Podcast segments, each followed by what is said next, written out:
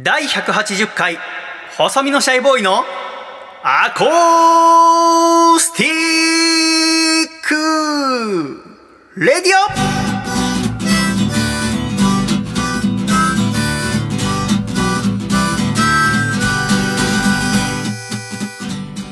シャイ皆様ご無沙汰しております。細身のシャイボーイ佐藤孝義です。第180回細身のシャイボーイのアコースティック radio。この番組は東京都江東区門前仲町にあります私の自宅からお送りしてまいりますこの番組の構成作家はこの方ですどうも、構成作家の笠倉です。よろしくお願いします。笠倉さんおはようございます おはようございます。元気ですねお起きてます。はい。ななんだって？起きてます。あおはようございますただいま我々が収録しているのは2020年6月13日土曜日の朝8時でございますがはい。傘ちゃんはい。梅雨に入りましたねそうですね。梅雨はどうです？好きです？好きじゃないですね、僕は。あそう苦手かもしれないです。はいあ。そうなの私は結構好きなんだけどなんで苦手なのよ、梅雨になると結構あの天気が悪くなったりとかで、気圧に変動があるんですよ。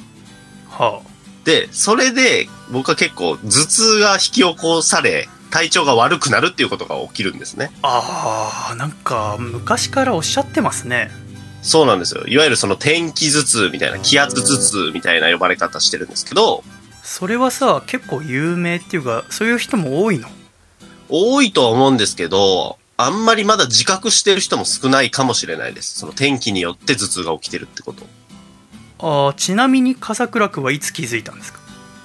僕は東京に出てきてからなので、もう、かれこれ、あー5年前とかそれぐらいに、でもじゃあまあもう大人になってからなんだ、気づいたのそうでしたね。で、思い返してみると10代の頃も、ああ、あの体調悪い日ってそうだったんだなって気づいたっていう感じですかねあ。そうなんだねはい。えそういう時はじゃあその前日の時点とかで明日はもしかしたら頭痛するかもなとか分かるってこと？あ、そうですね。そういうアプリが今出ていましてその、頭痛ルっていう名前なんですけどあ、そのアプリをこう見ると、まあ、その現時点から翌日以降まで、あ全部グラフ化されてるんですよね、気圧が。で、下がっているところとか要注意とかいう表示が出ていて、そのまあ30分前ぐらいとかにしっかりこう頭痛薬とか飲んでいると回避できるというか、はい、和らげることができる。あそういうことか。明日とかのそのお気圧の変化をあらかじめ見ておいて、はい。で。明日じゃあ何時頃に頭痛薬飲もうとかはい。そういうのを決められるんだそうなんですよ。はあは天気によってそういうことも変わってくるんだねそうなんですよ。はあ嫁さんとかはどうなの？は、えっ、と、あ、でも最近、あの、そういう同じようなこと言ってくることがありますね。今日体調ちょっと。って言って気圧やっぱ見たら、あやっぱそうだね、みたいな。ああじゃあ人によってその頭痛するしないに強弱はあるかもしれないけどはい。じゃあ気づいてない人も多いかもねそうですね。はあ少しもしかしたら気にしてみると頭痛改善する人もいるかもしれませんねはい。私はその梅雨に入ったっていうニュースを聞くとはい。同時に新垣結衣さんの誕生日だなって思うわけあのはい。もう10年前ぐらいからか分かりませんけど新垣結衣さんは1988年6月11日生まれということでこの収録の2日前、一昨日32歳の誕生日を迎えられたということでうん。めでたいね 話題になってましたもんね。今日は新垣結衣の誕生日っていうなんかこあそうなう、んだネットニュースがこう出るぐらいの感じで。ネットニュースすごいなもう年一で必ずあるからね そうなんです。国民的行事みたいな感じで、はい。ああまあでもまあじゃあ日本中がお祝いしたのかそうみたいですね。あ私はそう梅雨入りしたってニュースを聞くと、はい。まあ、梅雨入りってその年によってばらつきはあるけどそれが早かろうが遅かろうが梅雨入りするっていうのを聞くとあガッキーの誕生日だなってなんか思うんですよね。新垣結衣さんは、えー同い年の女優さんでで私のその同い年の女優さんでいうともう高校生ぐらいの時から人気があったのが新垣結衣さん堀北真希さん戸田恵梨香さんっていう3人が人気があってあでクラスの男の子。私は高校とか男子校ですから男の子同士で誰が好きみたいな話になった時私は長澤まさみさんが好きだったの。ーはい。だから私は長澤まさみさんが好きだっていうと長澤まさみさんは学年が一つ上だからうんうん。ダメだっていうわけ。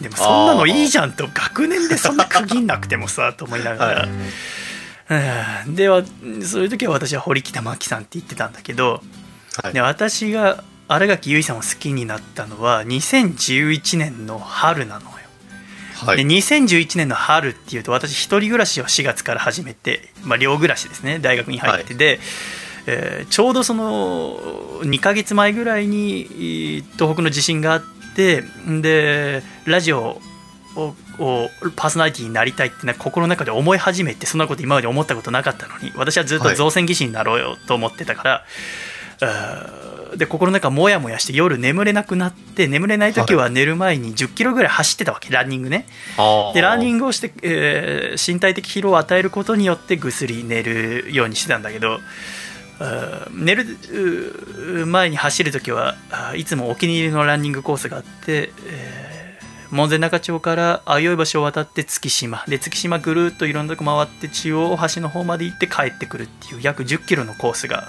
私は好きではい。走ってたんだけど、である日の夜まだ眠れないってなってじゃあ走るかっつって相生橋の元のところまで行ったら何かしらのお撮影をしていてテレビかなんかのはい。んで、えーちょっと橋渡るの待ってくださいって言われたわけで私はでも早く走りたいからさ、はい。せっかく心拍数上がってきたのにまたそこで止まって下げちゃうのもったいないからちょっとなんていうんですかその場でもも上げしたりしながら心拍数を保ってたんだけど、そしたらあ撮影終わって錦戸亮さんがやってきたわけ。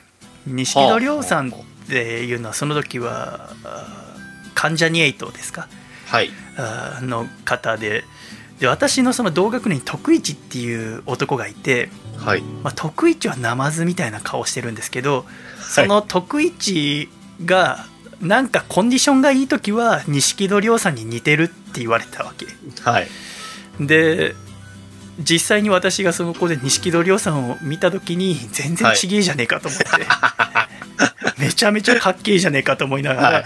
で錦戸亮さんが帰ってきてであじゃあ撮影あの終わりましたんで渡っていいですよって言われてあじゃあランニングしようと思って走ってったら橋の中央のところになんかめちゃめちゃ背の高い女性がいてはい。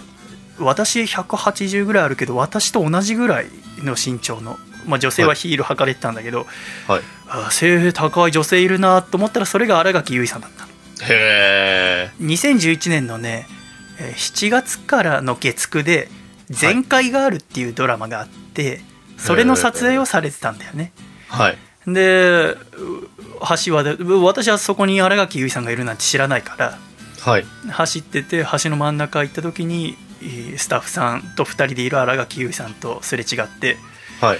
めちゃめちゃ綺麗だったわけ 私はだってはさランニングしてて背高い人いるなとは思ったけどはい新垣結衣さんがいつもランニングしてる橋の真ん中にいると思わないでしょ？はい。で新垣結衣さんだと思ったけど俺もう走ってるからさ 歩いてりゃよかったと思ってでそうです、ね。も私はもう心拍数早く上げたいからあらん速さで走ってるからさ ビューンって通り過ぎて、えーでそこから新垣結衣さんのことをすごく好きになってあ映画とかドラマを見るようになったんだけれどもそんな新垣結衣さんがさだから6月11日で32歳になられたっていうのを聞いてとてもめでたいなと思ってあ。はい。何かお祝いしたいなってふと思ったわけ だけどお祝いっつってもさはい。何ができんのかなって考えた時にそういえばと思って去年の年末雑誌読んでたらはい。新垣結衣さんが編集長を務めた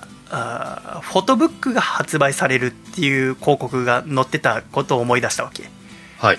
でそれはナイロンジャパンっていう月刊ファッション誌に新垣結衣さんが2010年から2019年まで連載を持っててでその連載ページや表紙編集ページをまとめた一冊う総ページ数324ページ写真点数719カットはのお本が去年の12月に発売になったのよ。だそれを買おうと思って。それを買ってお祝いとさせてもらおうと思ってシャイからあ。でそのだから2010年からだから22歳から31歳までの新垣結衣さんがその本に載ってるわけだしさ。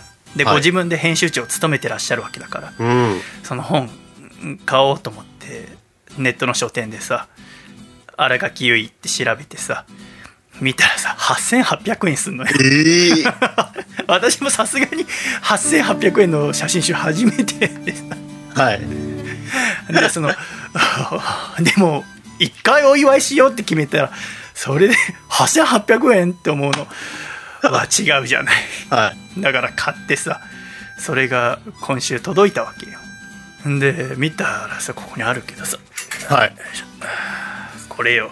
見える？こおれー。すごく大きい。おーでかいっすね。サイズで言うと、はい。A3 の変形版らしいんだけどはい。この本でさで読んだらとても素敵なのよ。でとてもいい本であなるほどこれは8800円かかるわと思ってその、はい。こだわりすぎててさと思ってとても素敵な本だったんだけどね ぜひ気になった方読んでみていただきたいんで私はすごくしばらく幸せな気持ちでだから今日はね梅雨入りを普段の年以上に幸せな気持ちで梅雨入りを迎えることができましたがアコラジックの皆さんはいかがでしょうか。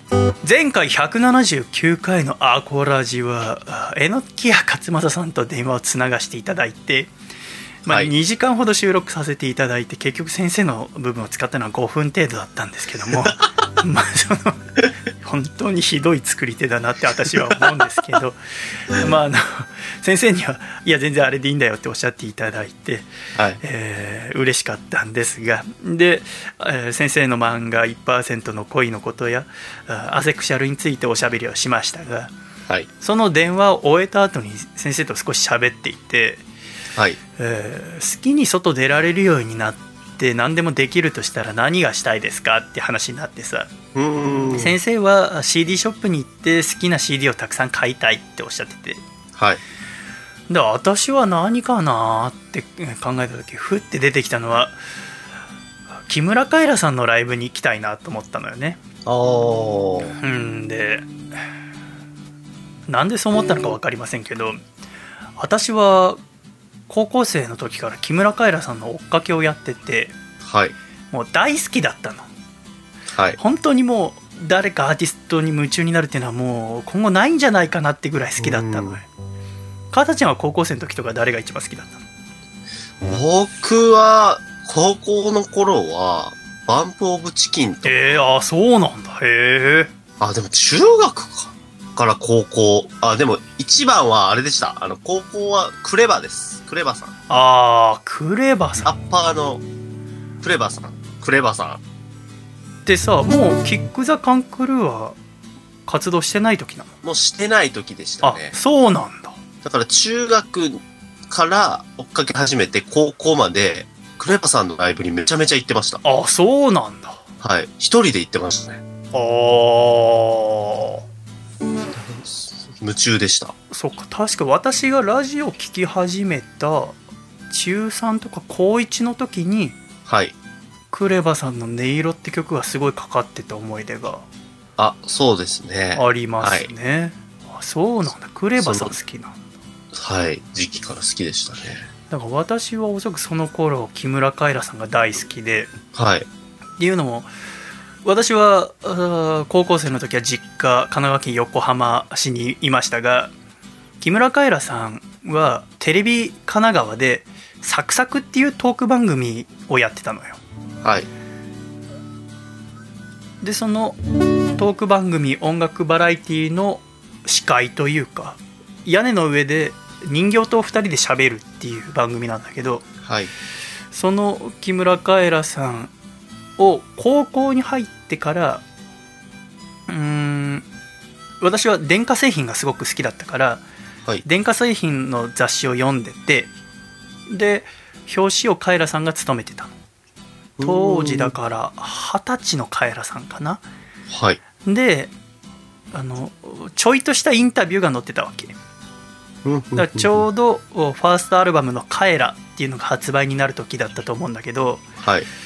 でそこでカエラさんがそのインタビューに答えてたのが私はあー絶対に水着グラビアをやらないっていうことを書いてて。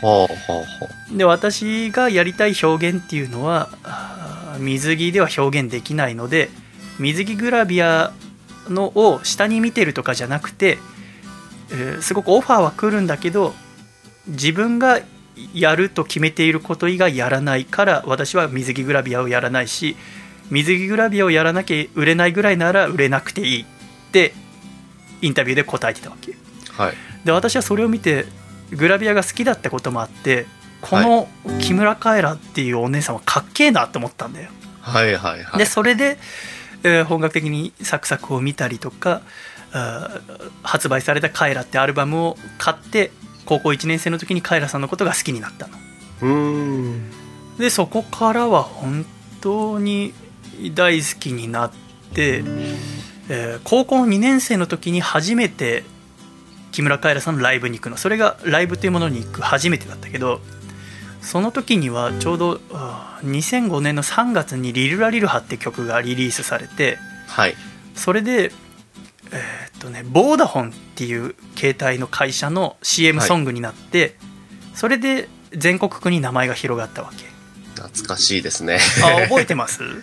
覚えてますでね。リルアリルハも売れたんですよねでリルアリルハの PV とかあと、まあ、音楽番組に出た時にカエルさんはギターを弾きながら歌ってたんだよねはい。で当時、えーギターを弾きながら歌う人ってあんまりいなくてその後めちゃめちゃ増えるんだけどはい。ですごくう可愛くて曲も良くてアイゴンさんって方が作曲して作詞はカエラさんなんだけどでうギター弾いてる姿も素敵だと。でボブカットだったんですこのリルアリルハの、はい。だから木村カエラさんを思い浮かべる時あのリルアリルハのボブカットのカエラさんを思い浮かべる方も多いと思うんだけどうん。それくらいなんていうかな曲とお歌詞とビジュアルが全てマッチしてなんかうん。超かっこいいなと思って。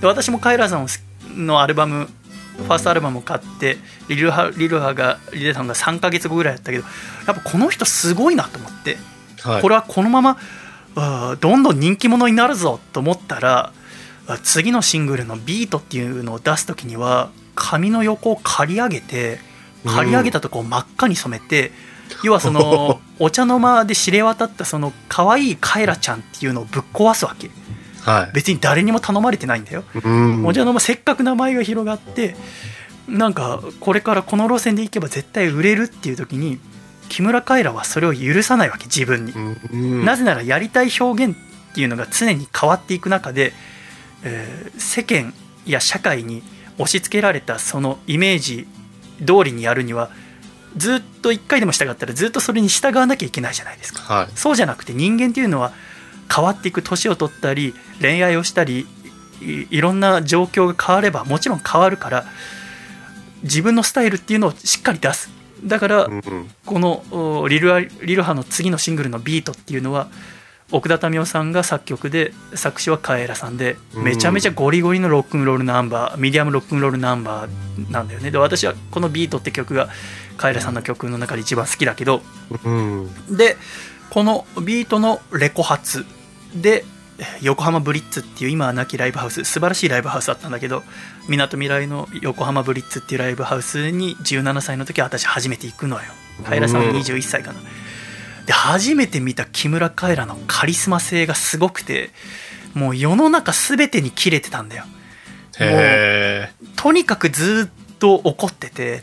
このお姉さんは何に怒ってるのか分かんないけどとにかく自分自身にも怒ってるし社会にも怒ってるしその表現というものをするときにまあセカンドシングル「ハピネス」っていう曲なんだけど、はい。まあ、その幸せだったり喜びと同時に怒りも共存させてるこのパワフルな女性。で歌も女性のボーカルって結構ビブラートが綺麗な人が多かったりビブラートを多用する人が多いイメージがあったんだけどカエラさんははい。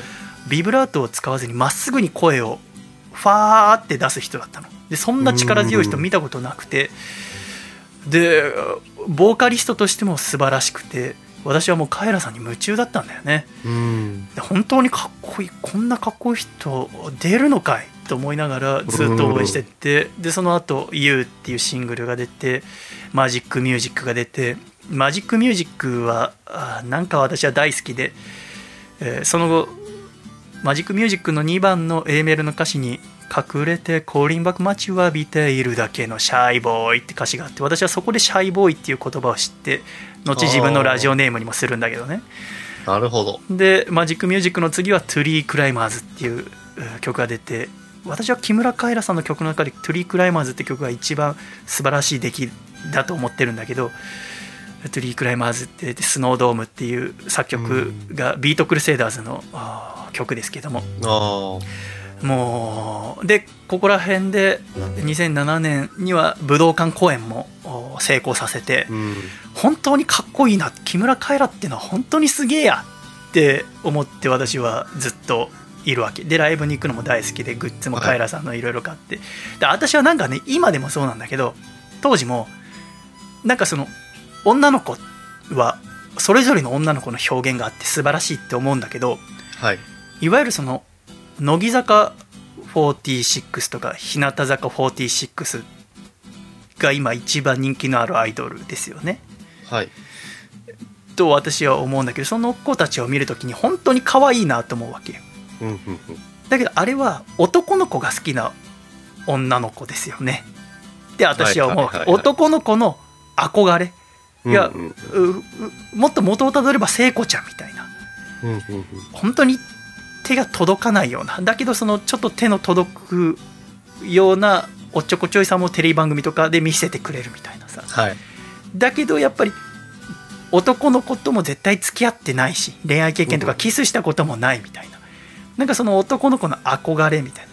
男の子の思う憧れの女の子みたいなアイドルに私は興味がなくてやっぱそのカエラさんのぶっ壊してやるっていうその常に絶対いいものを作るんだっていうクリエイター精神うんうん。アートワーク、うグッズ一つ一つ全て二十歳ぐらいから自分でデザインをし曲もそうの歌詞の世界観もジャケットもまた髪型一つ一つ期待には応えたいけど期待通りになろうとは思わないあの時のカエラさんのカリスマ性私はカリ人にカリスマ性っていうのを生まれて初めて感じたのがその木村カエラさんではい。本当にすごいなって思っうてん。尊敬してたわけ。カエラさんみたいになりたいなと思いながらはい。私は、えーティーンの後半20代の前半を過ごすんだけどでそこから2009年には「ゴーゴーカエランド」っ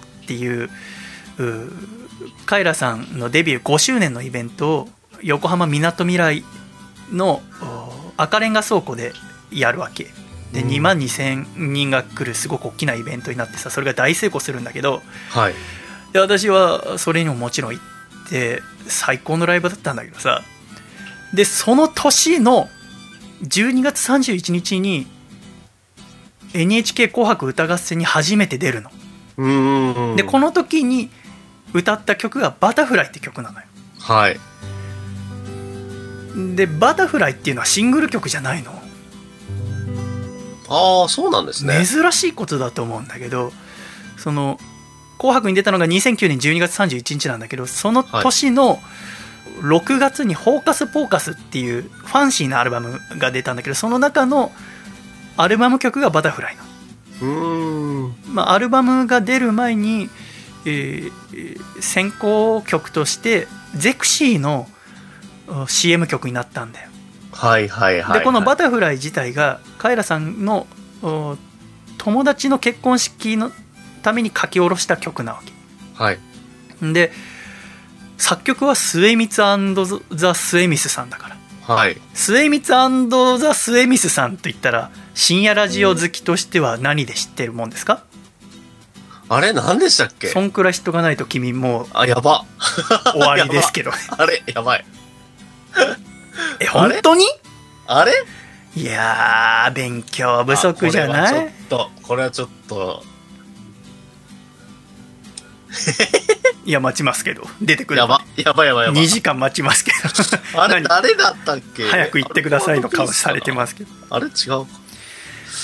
どこで？山里亮太の不毛な議論のオープニングソング。あーそう「ソウルアクシデント を作ったのが末光ザ・末光さん、ね。パラッパッパッパラッパーの。あのね印象的な。そう。あの末光ザ・末光さんが作ったのが「バタフライ」なのよ。はい。で作詞はカエラさんですけど。うん。でもちろん「ゴーゴーカエランド」でもやったんだけどアルバム出たばっかだからね。はい。あのバタフライをさあの合唱するわけ。あの、はい途中曲の B メロ終わったぐらいで「ララララララ」ってみんなで歌うんだけどはい。あ幸せな光景だなと思って、で「紅白」出てもう木村カエラといえばバタフライっていうイメージが定着したの。うん。でその翌年2010年に結婚出産をするのよカエラ姉さんが。はい。で結婚出産ってなって2011年はライブがなかったんだよ。はい。いやその育児とかに専念されうん。てで2012年の2月かな？私はだからあ2年ぶりとかにカエラさんのライブに行くわけ。はい。もう嬉しくてさ。でその時は要はそのさっきその2011年に新垣結衣さん初めて見た時じゃないけどはい。もうそっから1年経ってさらにもうラジオやろうって。ただ私はこうやりたいと思ってすぐよっしゃ全て投げ出してラジオに全部かけるぜってできるような決断力のある人間じゃなくてはい。造船も大好きだけどラジオもやんなきゃいけないと思ってる。どうしようと思って。でカイラさんに救いを求めたんだよはい。カエラ姉さんのライブを見てなんか助けてくれカエラ姉さんと思ってはい。カエラ姉さんのライブに行くわけ。でそしたらあの結婚してお母さんになってなんかすごく優しくなってるカエラ姉さんがいたわけ。はいはいはいはい。なんかその怒り狂ってたカエラ姉さんとはまた違うアーティストになってたんだよ。うん。でカエラさんはさっきも言った通りその時々の自分をしっかり出す人だから、はい。別に今までのファンのイメージがどうとか気にしないわけ。今の自分をしっかり曲や歌詞に乗せて歌うの。でステージングとして見せるわけ、でお客さんもバタフライの木村カエラを見に来てる人が増えたんだよ。ああなるほど。だからそのカリスマ的なギラギラした木村カエラを見に来ている人ももちろんいるんだけどうんそれ以上にバタフライのカエラさんを見に来た人が多いなって私は思ったわけはい。でライブの途中でまたバタフライアンコールだな。確かその日の ZEP 東京のアンコールで3曲あるうちの2曲目にバタフライを歌ったんだけどまた合唱したんだよね。はい。で私はその私自身めちゃめちゃギラギラしてるわけ。どうしよう。どうすればいいんだ。でもやったんだ。みたいな時にそのバタフライの合唱に乗れなかったんだよ。はい。どうしよう。やんなきゃ。やるぞ。本当にやんのか。やれんのか。っていう時にララララララってできなかった。ララララララってできなくて。はいそれが怖くなってそこからカエラさんのライブに行かなくなったの。えー、でも以降もうアルバムとかシングルは全部買ってるんだよ、は音楽としてカエラさんの曲は大好きだし今でも好きなんだけどいうん。ライブには行かなくなったの。その合唱が怖くて。はい。なんか周りみんななういやう歌ってで無理して歌う必要も私はないと思うわけ。自分、はい。私がね。だけどで私はライブ一人で行くからでっかい男が釣ったっていうのもなんかそれで周りに不快な思いさせたくもないしはい。かといって歌う気分ではないわけ。でどうするかはいいかよく分かんなくなってライブ行かなくなってでさっき言った「ゴーゴーカイランド」っていうデビュー5周年のライブが2009年にあってで2014年にえー10周年の「ゴーゴーカイランド」が横浜アリーナで行われたわけ。はい。でそれに行こうかなって2014年になってだからライブ行かなくなって1年ぐらい経ってから思ったんだけどだからちょうどアコラジが始まってはい。半年ぐらいの時だったんだけど私はうん。行かなかったんだよねそう、はい。なんかうんなんとあの時の気持ちを形容すればいいか分かんないんだけど行かなくてでちょっと後悔をしてたんだようん。行きゃよかったなと思って行っていろいろ考えればよかったなと思ったのに行かなかったことをずっとモヤモヤしててで今回その先生に自粛とかしなくてよくなったら何したいって言われて木村カエラさんのライブい行きたいですって口から出た時にあじゃあカエラさんのあの時のライブを見てみようと思ってうん。ブルーレイを買って今週見たのよねはい。「ゴーゴーカイランド10周年アニバーサリー」をさで見てみたらすごくいいライブではい。木村カエラさんの凄さっていうのはもう本当に360度どこから切り取っても絵になるところうん。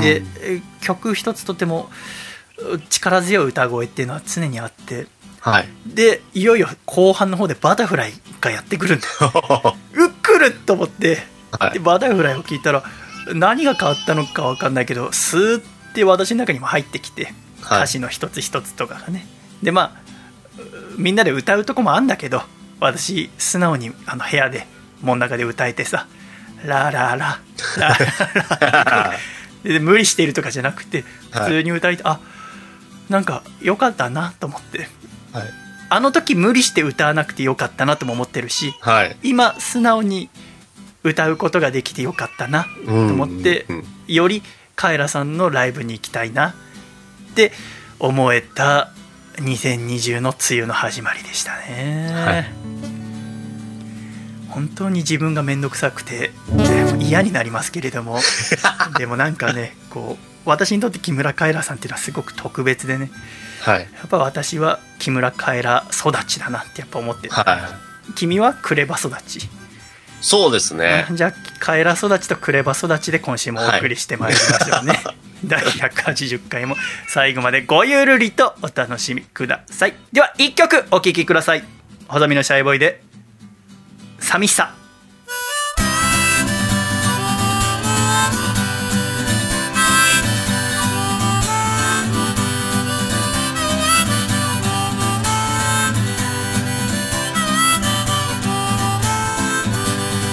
どんどん年を取ったいつの間にか雑誌の表紙を飾るアイドル気づきゃみんな年下うベイベー子供の頃大切にしていた真っ赤なスーパーボール。今はどこいた？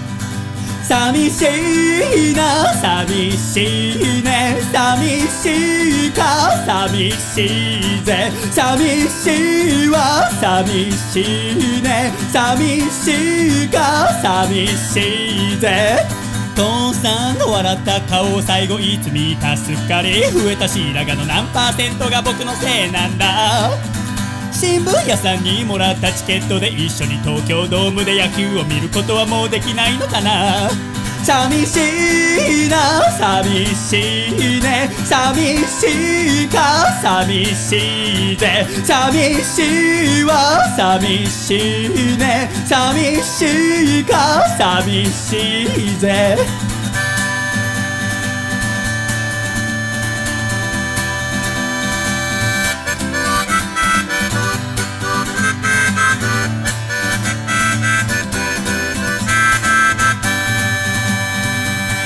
夢に見ていたんだ憧れていた仲間と共に高みを目指すそんな自分の姿。でもね現実はそんな甘くないものね。何も変わらず僕は今も一人ぽっち。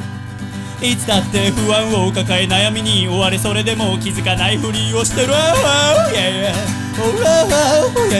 だけど聞いてよ友よ言わせてくれよ。僕はいつも一人思っている。Oh, oh, oh.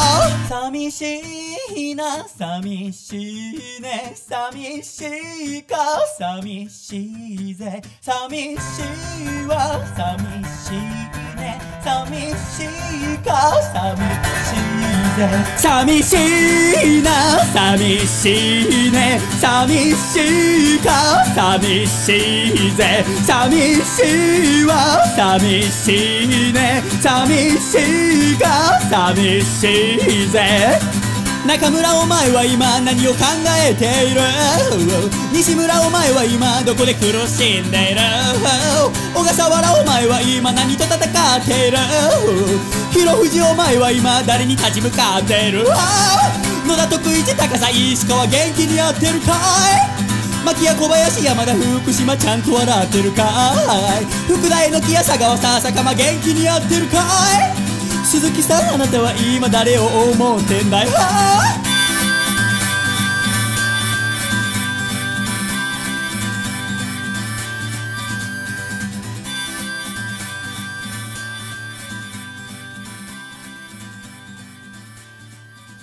りがとうございました。細身のシャイボーイで寂しさでした。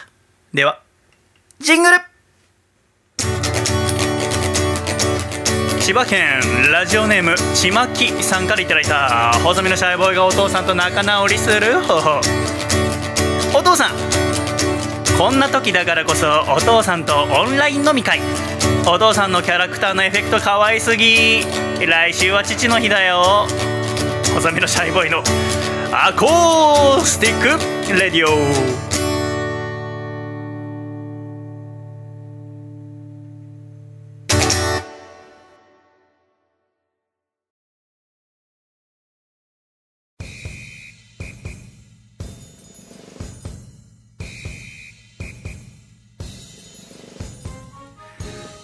シャイ第180回細身のシャイボーイのアコースティックレイディオは改めまして細身のシャイボーイとキティ大好き、笠倉で。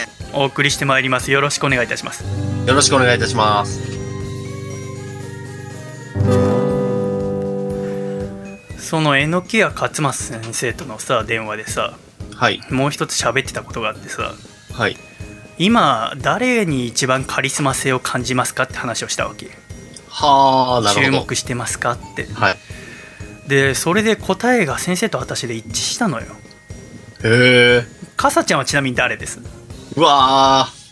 僕は浜辺美波ちゃんです。いやーはーなるほどね へえあそうなんだ浜辺美波さんのラジオ面白いよ、ああ。え、もう終わりましたっけ？まだやってるんでしたっけ？終わった終わりましたよね。日本放送でやってましたよね。そうそうはい。聞いてましたよ。ああそっかとてもいいラジオパーソナリティだなと思いますそうなんですよね。ええあの、まあ、最近の活動とかも含めて、なんかすごいカリスマ性あるなと思って見てます。ああそうなんだはい。私いやあまりにちょっとちあまあなんつうの 今もっとあの、あれでした、ガクトさんとかそういう、そっち系でしたっいやいやけカリスマ。私と榎谷先生が共通して、あのカリスマ性があるなと思ったらグレタ・トゥンベリさんなんだけどいや、ちょっとわかんないですよ。あわかんない。そっかあれ、わかんない。そっかそっかあの グレタ・トゥンベリさんっていうのははい。2003年1月3日生まれの17歳のスウェーデンの環境活動家の方なの。ああ、はいはいはいはい。で私と榎谷先生はこのグレタ・トゥンベリさんが気になっていてはい。で私はね去年の9月に気になってでお母様が書かれた本が出たばっかででその本読んだりしてたからさ。はい。えーで今週どこだっけ。今年ついに2ヶ月前ぐらいに、えービビアーナ・マッツァさんが書いた「グレタ・トゥーンベリ」っていう本が金の星社から発売されたばっかでそれを今週買ってさ、また読んでみたんだけどね。うん。グレタ・トゥーンベリさん。そっかじゃあ知らない方ああもう多いのか。グレタ・トゥーンベリさんっていう方はうーんどっから言えばいいかな。2018年の8月下旬から学校のストライキっていうのを始めたの。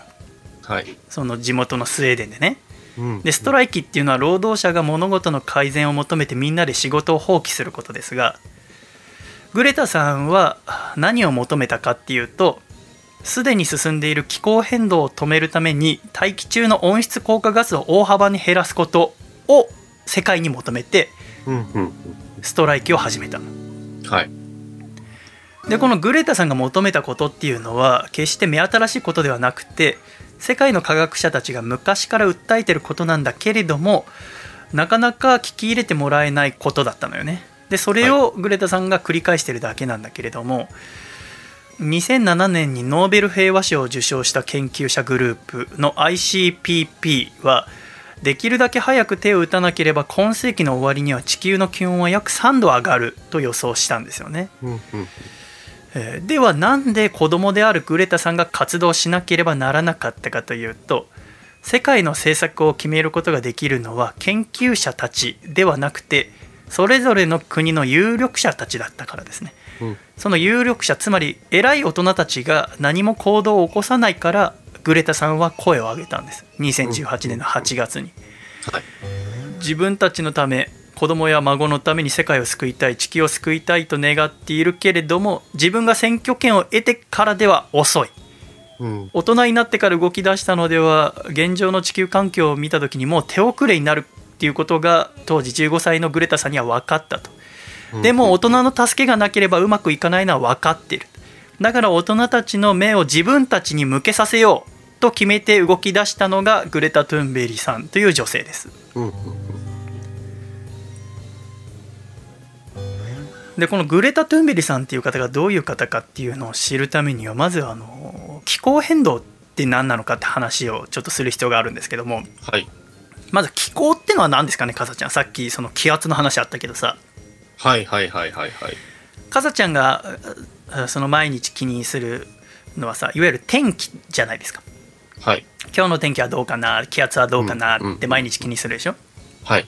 で気候と天気っていうのは少し違くてはい。気候っていうのは短い時間じゃなくてある地域のとても長い期間の気象条件全体に関わるものなのよ。その地域の気候を特定するにはだから日本っていうのはどういう気候ですよっていうためには気温や降水量湿度風といったデータを少なくとも30年は記録しないといけないのうん。30年記録してここの気候はどうですよってやっと言えるんですよねで今問題になっている気候変動っていうのははい。自然に起きたものではなくて、平均気温が上がったために洪水や砂漠化などが起きていてその責任はあ100%人類にあるわけですね。うん。で私たち人類はこの10年間どんなことをしてしまってその結果どのように地球の気候が変わってしまったのか、うんそれを知るために次は温室効果っていうものをちょっと知ってみましょうねはいはいはい。温室効果っていうのはかさちゃんビニールハウスとかって入ったことある？農業体験とかでありますね。はい。あのビニールハウスに入ると中は暑いですよね暑いですね。はい。あれはなぜ、えー中が外よりも暑いかっていうとはい。ビニールを通して入ってくる太陽の光の熱で温室の中は温められるんですけど温室の中で生まれた熱は外に出ていくことができないはい。だから温室の中はあったかく暑くなるんですよねうん。これと同じことが地球上でも起きていてでそれが温室で起きる現象と似ているので温室効果って名付けられたんですもちろん地球は温室のようにビニールとかガラスで遮られているわけではなくて閉じ込めているのは地球を包んでいる大気中のガスでこのガスを温室効果ガスって呼ぶんです、はい。このガスの主役が二酸化炭素 CO2 です、二酸化炭素の他にはメタンや亜酸化窒素といった温室効果ガスがありますが私たちのお活動によって大気中にこの温室効果ガスが大量に流れ出してそのまま残ってそれが温室効果を大きくしているんですね。温室効果ガスをはじめさまざまな作用が連鎖して起こるのが地球温暖化ですはい。科学者たちの計算によると地球の平均気温はこの100年で1度近く上がりました日本では1.2度上がってますうん。とても小さな変化のように思うかもしれませんけども実際には大きな問題を起こしていて海水温度が少しでも上がれば竜巻とか豪雨といった異常気象がさらによく起きるようになりますだから、うん2年前の洪水だったりとかはい。去年の夏のあの千葉県で大きな被害を出したうん。台風とかのことは記憶に新しいですがはい。その一つ一つのお台風だとかあ大雨っていうのが本当にこのお温室効果ガス地球温暖化と関わりがあるかっていうのを示すのはなかなか難しいらしいんですけどもうん。でも心当たりっていうのは昔に比べてこう異常気象と言われる現象が増え増えた気が私にはしてるんですよね。はい。でこのまま何も手を打たないと平均気温は2030年までに1.5度今世紀の終わりには3度上がってえー本当に危ないとされる温度を越してしまうかもしれないと言われてるんですね。このような気候変動を止めるにはどうしたらいいのかってうん。気候変動を止めるには国内レベル国際レベルで大事なことを決める立場の人たちが化石燃料を使うのをやめて再生可能なエネルギーを選んで温室効果ガスの排出を減らすための共有ルールを決めることに同意しなければいけない。出発点となる科学情報を出しているのは IPCC の科学者たちですが共有のルールを決めるっていうことに関しては2015年にパリ協定っていうものが採択されました。えーパリ協定あの2017年にアメリカは離脱を宣言しましたけれどもうん。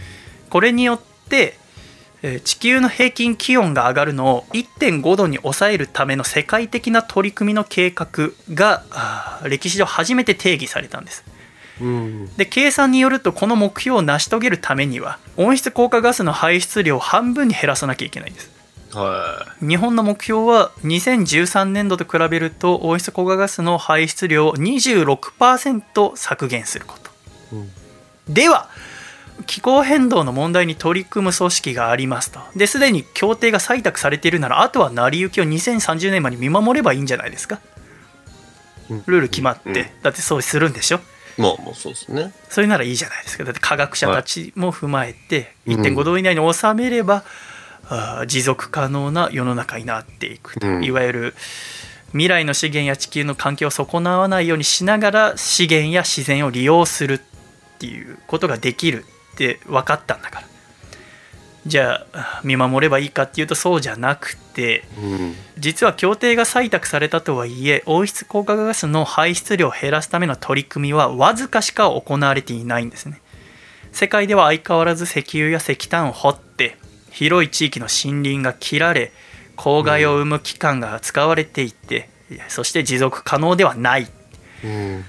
つまり私たちの生活は必要以上に物を消費し資源を無駄遣いし大気を汚している状態が続いているとこの状態の世界を変えなきゃいけない変えるために行動を始めたのが声を上げたのがグレタ・トゥンベリさんですうん。うん。ということでグレタ・トゥンベリさんがなぜ活動を始めたかっていうことが分かったところで後半はグレタさんがどのようなことをこれまでやってきたかということに迫っていきたいと思います。一度ジングルをお聴きいただきましょう。笠さんジングルのコールを。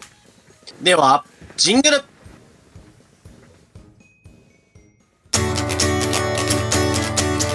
宮城県ラジオネームもりもりさんにいただいた細身のシャイボーイがお父さんと仲直りする方法お父さん。梅雨はお家で一緒に寅さん見ようよ。細身のシャイボーイのアコースティック radio。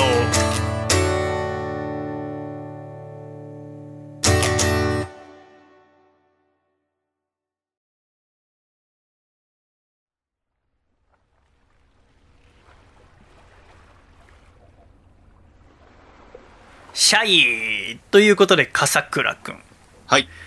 グレタ・トゥンベリさんどこかで見たことありますか？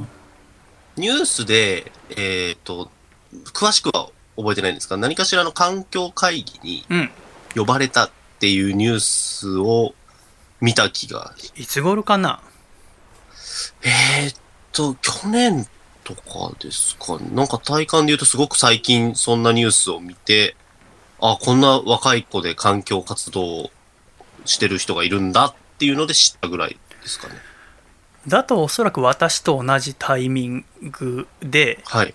うーん去年2019年の9月にはい。ニューヨークの国連本部で、えー国連気候行動サミットというものが行われて、はい。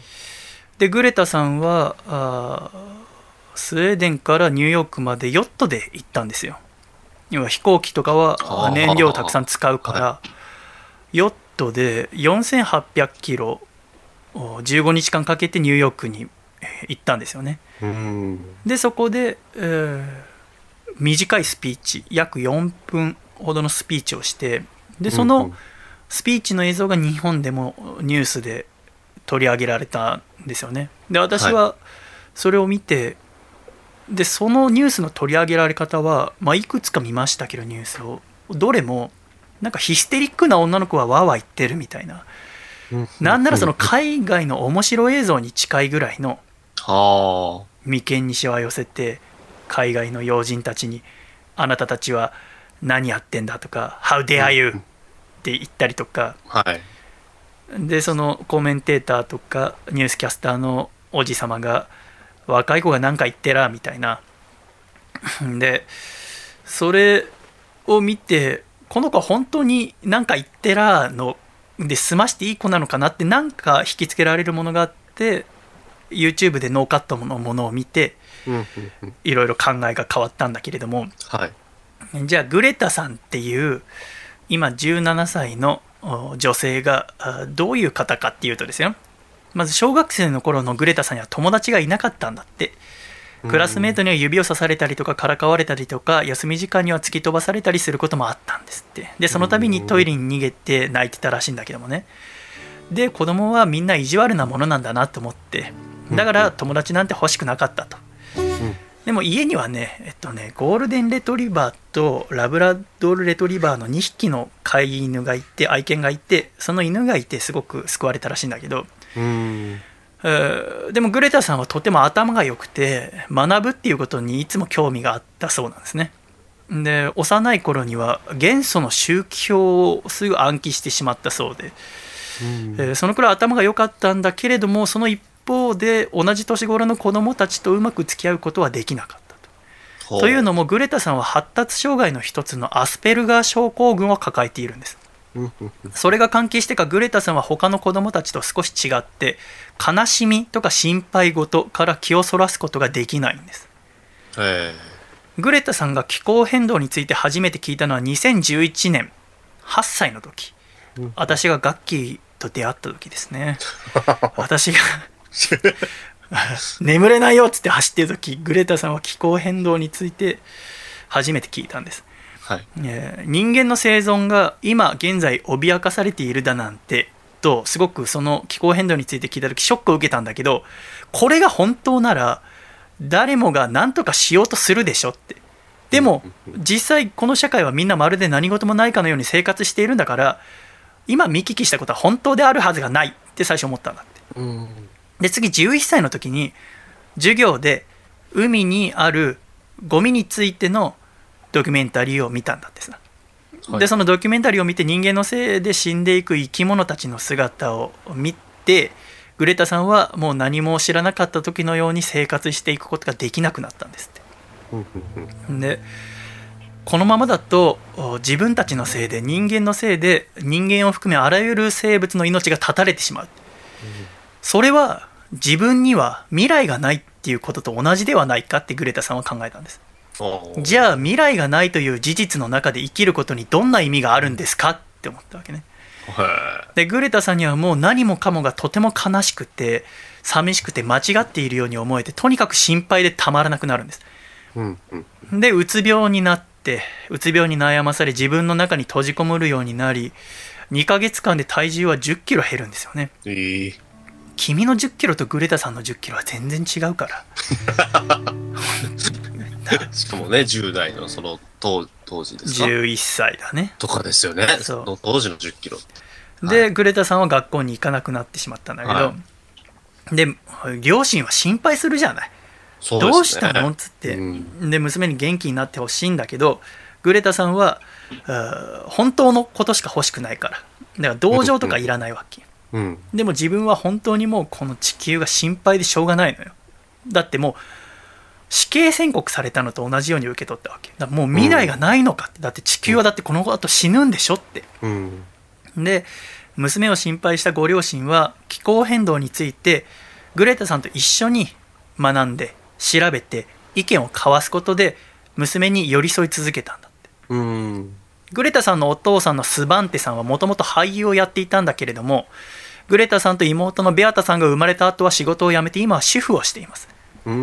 お母さんのマレーナさんは有名なオペラ歌手で娘たちが幼い頃はコンサートのために家族全員で2ヶ月ごとに町から町へ移っていたんだって世界中を。へえ、芸能のなんか一家だったんですね、じゃあ。もそういうことだね、はい。お父さんとお母さん人前に出る仕事で。はい。だけど飛行機っていうのは、うん乗り物の中でも二酸化炭素排出量がものすごく多い乗り物だから、うん二酸化炭素排出量を増やすようなことはしたくないので飛行機に乗るのはやめて世界中で仕事をするのは諦めたんです。でガソリン車を売って電気自動車を購入し、えーそのスウェーデンの都会だけれどもそこで、えー自分たちで野菜を育てで肉や乳製品を食べるためには牛や豚を育てることがもちろん必要ですけれどもそういった動物たちを育てるための穀物を育てたりとか全てのことを考えるとものすごく多くの資源やエネルギーが消費されるんですよねだから、え。うん両親はビーガンになったんですへえ。そういったものを食べないでそのご両親は最初気候には興味がなかったわけだけれどもそのご両親が変わり始めたことでグレタさんは自分のような女の子でもやろうと思えばできることがあるのだと分かったんだって。うん。要はご両親が決して同情で、えーこういうビーガンになったりとか環境について考えたっていうんじゃなくて自分と一緒に意見を交わすことによって地球の未来を案ずるようになった。うん。要は自分のような女の子でもやろうと思えば人を変えることができる。うん。人を変えるってことは未来を変えるっていうこと。うん今まで未来がないことを悲しんで自分の中に閉じこもっていたけど未来がないことを悲しんでいるなんて時間の無駄だと。人生やろうと思えばできることはたくさんあるんだってことで立ち上がることにするんですよね。うん。そして2018年の夏2年前の夏ですね。北ヨーロッパは激しい熱波に襲われて森林火災が起こりました。えー気温が記憶されるようになって以来262年間で一番暑い夏だったらしいんですが、でこの時にスウェーデンでは選挙が行われていたんですけどもこの異常気象ででその選挙を見ても気候について真剣に論じてる人がいない。誰も声を上げないなら一人でやろう。って思ってうんグレタさんは一つお父さんにお願いするんです。パパっつって、ホームセンターに行って、板切れ一つ買ってきてくれない？ってお願いするの。はで、板一つ買ってきてもらって、そこにペンキで板を白く塗って、で、白地に黒く大きな文字で、えー Skolstrejk för klimatet ってスウェーデン語で書くの。それは日本語で言うと気候のための学校ストライキって意味なあ。んだって。うんうん要は学校に行かずにストライキを私はしてますよって、うんうんえーでどうして学校の授業を受けずに地球温暖化について訴えることにしたのかえー自分の意見を広めるためのチラシも用意したんですってうん。私たち子供はいつも大人に言われた通りのことをするわけではありません大人たちの真似をしますよ大人たちが私たちの未来を大事にしてくれないのならば私も大人を大事にしませんうん。グレタさんはもともと学校が大好きなんです。学ぶことが大好き、全部の科目が大好きで、将来なりたい職業はたくさんある。でも、やりたい仕事をやったりとか。いつか家族を持つって考えた時に、何よりも未来がなければ仕事もできないし、家族を育てることもできないじゃないですか。うん。だから、新聞やテレビがもっと気候のことを取り上げるようになれば、人々がもっと気候のことのことを考えるようになれば、政治家たちが気候について話せば、平和に暮らせるようになるかもしれないって考えたんですね。うんうん。そこで、えー2018年の8月20日、あ選挙期間中に自転車に乗ってストックホルムにあるうスウェーデンの国会議場の前に座り込んだんです。うんうん。一人で大きな声とかを出すわけではなくデモっていうと大きな声を出すイメージがありますし、うんそのうスピーチの映像などを見てえーエモーショナルな時のグレタさんをイメージする方が多いかもしれませんが基本グレタさんっていうのは静かなんですよね。うんうんスピーチをする時も他のスピーチする人に比べて、うん。それはなぜかっていうとグレタさんのお母さんのアドバイスで時には大きな声で叫ぶよりささやいた方が人の心に届くことがあるって教えてもらったんだって。うんうんうん。これはさ他の誰が言うよりもオペラ歌手が言うからすごいよねものすごい声量でさまざまなうんことを歌い語るオペラ歌手の方が時には大きな声で叫ぶよりもささやいた方が人の心に届くことがあるんだよって娘に教えるんですよね。うん。だから、えーグレタさんは1日目は学校の時間割通りに朝8時半にその国会議事堂の前に行って午後3時まで教室の机に向かう代わりにキャンプ用のマットレスに座ってうん。でえー3時半になったらおしまいにツイッターとインスタグラムに写真と動画を上げたうん。ので次の日にも同じように8時半から座ったんだけどもその時は昨日とは違ってグレタさんの隣には子供が何人か座っていたの。これが全ての始まり。なるほど。学校に友達の一人もいなかった女の子で誰も一緒に声を上げてくれる人がいないって言ってこの時に普通の人ならば私と一緒にやる人はいないんだから自分一人じゃ無理だろうと言って尻込みする人が私を含め大多数だと思うんだけれども、うん。このおグレタ・トゥンベリさんという方はあ誰もやらないならば私がやろうという考えの持ち主で、うんうんうん。えー一人で国会議事堂の前に座って行動を起こして翌日には仲間ができてるわけですね。うんえーで選挙が終わってからもこの活動を毎週金曜日に続けていくことになるんです。うん一人で声を上げたグレタさんは声を上げたその次の日には一人ではなくなり約半年後には世界中の100を超える国の2000以上の町で150万人以上の子どもたちがグレタさんと一緒に活動していましたちなみに君がグレタさんのスピーチを見たっていう2019年の国連気候変動サミットですがはい。そのサミットの3日前の9月20日にはあまたあデモを起こしたんですがうん。そのデモは163カ国で約400万人の子供や若者が参加しています。グレタさんが人の前でスピーチをしたのはえーの一番最初は2018年の9月。つまり最初に座り込みをしたのが2018年8月20日ですからその1ヶ月後ですね、ストックホルムで民衆の気候マーチっていう民衆の気候マーチっていうのは環境問題の世界最大の抗議活動ですがその気候マーチっていうのがストックホルムで行われたと。でそこで初めてグレタさんは大勢の人の前でスピーチすることになったんですね。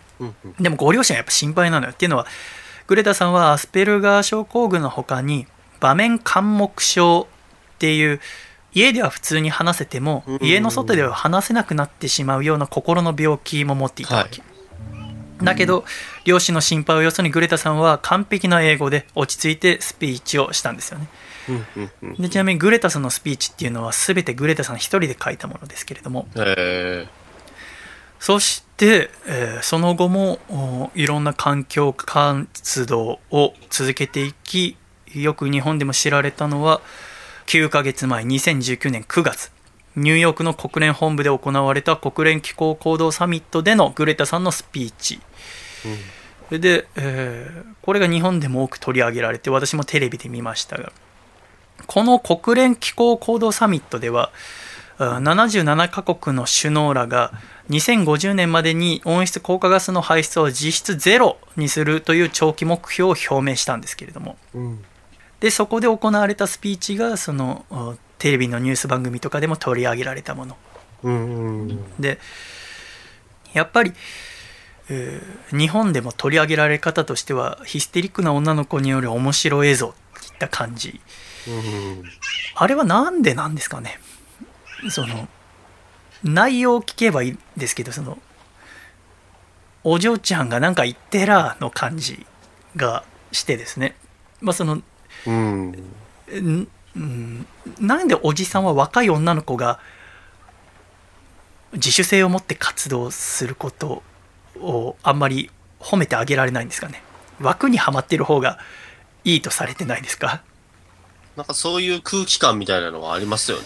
なんかこう、日本でもね、あの、まあ、正しいかどうかは別として、小学生の不登校 YouTuber が出てきた時がなあ。あった時とかも、なんかこう、なんか言ってるなーって、こう、面白がって、こう、扱う感じは、どこかしらにありますよね。で私はその、まあ、YouTube でそのノーカットのものを全部見てみて、でその大人たちが落ち着いてお嬢ちゃんって言ってるのはもう本当に間違いでうん。グレタさんは今年の1月のダボス会議でも言ってましたけどもとにかく大人たち早くパニックになれっつってんのうん。うん。今私たちの家が燃えている真っ最中だと何？燃えている最中にこの先のことをゆっくり椅子に座ってのんびり喋ってんですかって今燃えてるんですよってだからパニックになってくださいってこれまで通りを続けないでくださいって言ってるのうん。将来的に実現するかも存在するかもわからない技術には頼らず人のことを騙さずごまかさずとにかく二酸化炭素の排出を止めてくださいっつってんのようん。だからああいう喋り方になってんのうん。グレタさんはアスペルガ症候群で嘘が言えないんですよねうん。でえーだし思っていないようなことは口にしないんですねうん。で世界は白と黒の2色にはっきり分かれて見えるんですってだからいいか悪いかやるかやらないか中間とか中途半端っていうものがないんですようん。だから普段は気候のことを心配していながら時々都合よく忘れて飛行機に乗って旅行するような私みたいな人間とは違うわけです本当に心配してるからこそヨットに乗ってうん。えーニューヨークまで行くんですグレタさんはデモに参加する人たちに自分と同じようにビーガンになってほしいって思ってるわけでもないし、うん車や飛行機に乗らないでほしいって言ってるわけでもないわけうん。その自分たちの行動で地球がどうやって変わっていくのか自分が住んでいる場所がどう変わっていくのか気づいていないからみんなは行動しないんだって思ってるんですよ、無知だから。だから、うん。もっと知れば地球について自分が生きている生かせてもらっている場所で起きていることについてきちんと知れば行動が変わるんじゃないかと思って一つ一つの発言行動を起こしてるんですね。うん。じゃあ日本の我々が何ができるかって考えると国レベルで何かすると考えたら私が思うに一番できる大きな行動はやっぱり選挙だと思いますうん。あの私がその9月の気候行動サミットの日本は何をしたのかなって調べてすごいなと思ったのは日本からは環境大臣が参加したんですけれどもうん。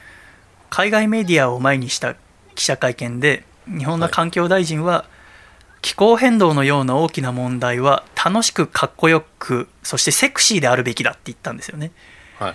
でも僕は気候変動の問題は楽しくかっこよくセクシーでやるべきではないと思ってるんですようん。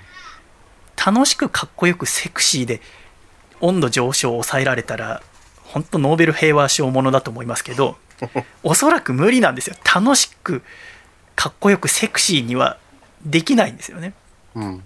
日本の環境を考えるトップの人の環境問題への取り組みのレベルはそのくらいってことですから、うん。ってなると自分たちで行動しなきゃいけないってことです国に任せたままだとおそらく2030年で1.5度で抑えるっていうことは難しいっていうことうん。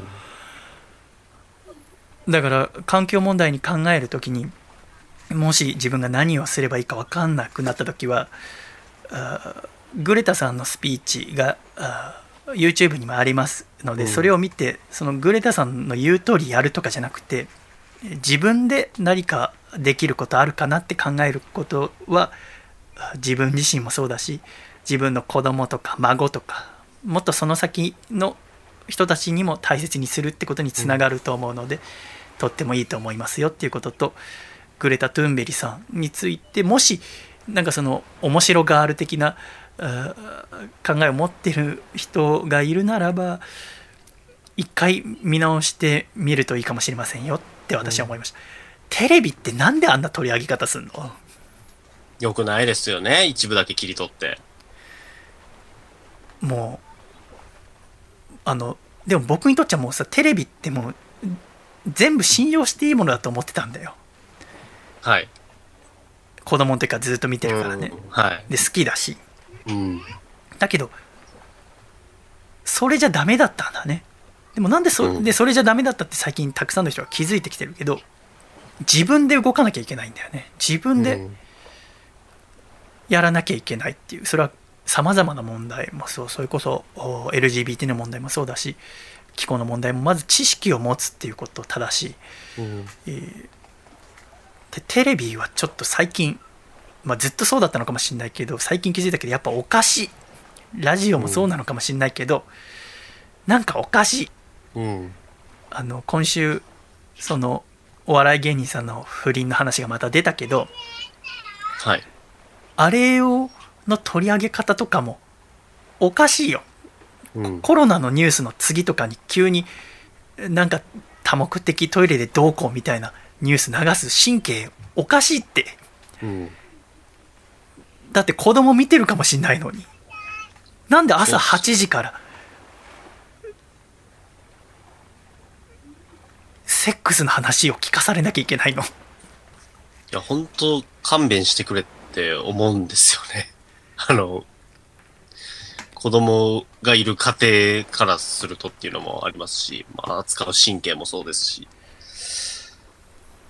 地球全体が大変なと今も大火が燃えてるのにはい。それは使わず地球にとってどうでもいい一夫婦のいざこざを取り上げるわけでしょ。なんかそれを並列に番組で扱ってるのが、どうなのかなって。だから思っちゃいますそこを正直私もそこをちゃんと考える力はまだ全然持ってないんだよ本当にこの1年2年とかだから。だからちゃんと考えないと。でその日本テレビだと『スッキリ』でその報道があった翌日にはい。加藤浩次さんがおっしゃってて最もうん今って要はそういうことだなと思ったのがもうトップニュースでそのニュースを取り上げててで六本木ヒルズがどうだあトイレがどうだとかあ誰々がリークしてみたいなこと言ってる時に、いや芸人仲間のことをこんなこと言いたくないよっつって加藤浩次さんでとうん。ハリセンボンの春菜さんうん近藤春菜さんが、こんなこと言いたくないですよねって言ってでも加藤さんがでも俺たちはこれ喋んなきゃいけないからねっていうわけうん。でもそりゃそうで演者はやれって言われたらやらざるを得ないよねうん。あれで断ったら職なくすでしょそうですね。これでもさあたかも加藤浩次さんが取り上げ好きで喋ってるようにも見えるでしょそうですね。それってひどいよねそんなことしたくないんだよだってうん。ってなるとやっぱ作り手っていうところから考えるとあの本当に、まあ、君もその裏方の人間として、うん。えーこれからやっていくわけだけど、まあ、その裏方の人間が先週遅刻をしたわけだけど、まあ、それはい。いじゃないそれは。そんなことをわざわざぶり返さなくても。だけどなんかこうすごく思うの。なんかこう番組を作る時に正しく作んなきゃってちゃんとちゃんと作んなきゃいけないなって思うわけ。うん。で伝えるならば尺を埋めるための面白動画として人が一生懸命喋ってることとかを使うのはどうかと思うんだよ。でその、まあ、長いスピーチ例えば30分とかのスピーチだったらニュースに流すのにつままなきゃいけないかもしれないよ、うん。まあつまむにしてもつまみ方があるよ。ちゃんとしてつまんで、うん。そのあ語弊のないようにっていうやり方は私も編集を少しやるから分かるけどできるんだよやろうと思えば。だから意図的に、えーヒステリックお嬢ちゃんを演出してるんだよ編集で。うん。でそれにのっとってしゃ演者は喋んなきゃいけないんだよね。で演者は嫌だったらそれを嫌だって言える社会じゃないとどんどんおかしくなるっていう。うん。で本当にみんなで話し合ったりするべきものは何なのかってことをテレビでやってることが正義だと思うと私みたいな大人が出来上がるっていう何も違和感なく30過ぎまで過ごすっていううん。でこうやってしゃべいろいろ真剣に調べていくと今週も分かんないことがまた増えてアスペルガー症候群が一つに入ってる要は発達障害ってことも何か分かんないとうんちゃんとグレタさんについて触れらんないだろ？うんうんで人は結構発達障害についても偏見を持ってるよね。うんうん。私が相乗りに出た時に編集でちょっと面白おかしくよよ何言ってるか分かんないような男うんの、お演出をされた時に僕はまあ、別にそれでいいんだけどうん。それでいろんな人から SNS で何百件も来たのがうん「あーあなたは発達障害ですか?」って来たわけ。うん。では自分が発達障害かどうかよく知らないけどうん。でも人に発達障害ですかって投げかけるのはおそらく間違いなんですよね。うん。でそれを発達障害を知らないからおそらく発達障害の子供がいる人は人に発達障害ですよねとは言わないと思うんだよ。うん。だから知らないっていうのは怖えなと思ってだからうん。発達障害についてもちゃんと調べますけど、うー今週特にやっぱいろいろ思いました。本当に今考えなきゃいけない時になったんだな今までも考えなきゃいけなかったんだけども、うん。やっと目が覚めたならば今考えなきゃいけないんだなって私は今思ってますけど皆さんはいかがでしょうか。最後に、えーグレタ・トゥンベリさんの2019年9月の国連のスピーチを紹介して終わります私が伝えたいのは私たちはあなたたちを見張っているということです。すべて間違っています。私はここにいるべきではありません。海の向こうの学校に戻るべきなのです。それでもあなたたちはみんな私たち若者のところへ希望を求めてやってきます。よくもまあそんなことができますね。あなたたちは空っぽな言葉で私の夢を私の子供時代を奪ったのです。それでも私はまだ恵まれています。人々は苦しんでいます。人々は死にかけています。生態系はすべて崩れつつあります。大量絶滅が始まろうとしているというのにあなたたちが口にするのはお金のことや経済がいつまでも成長し続けるというおとぎ話だけ。よくもまあそんなことができますね。30年以上もの間科学ははっきりと示していました。あなたたちは目をそらし続けたくせにここにやってきて十分にやっているなんてよくもまあそんなことが言えますね。必要とされる政策も解決策もまだどこにも見られないのに。私たちの話は聞いているし緊急であることは分かっているとあなたたちは言います。でもどんなに悲しく怒りを感じても私はその言葉を信じたくありません。あなたたちがこのありさまを本当に分かっていてそれでも行動を起こさずにいるのならあなたたちは悪者です。だから信じることを拒みます。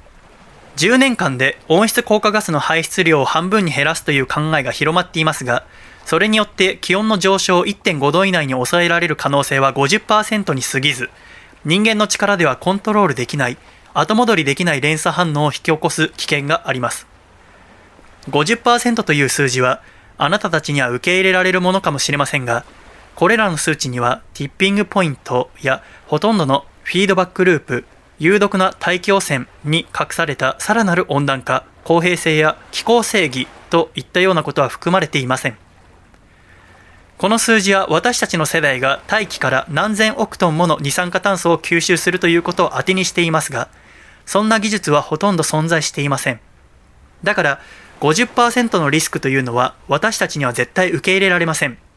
その結果と共に生きていかなければならないのは私たちなのですから。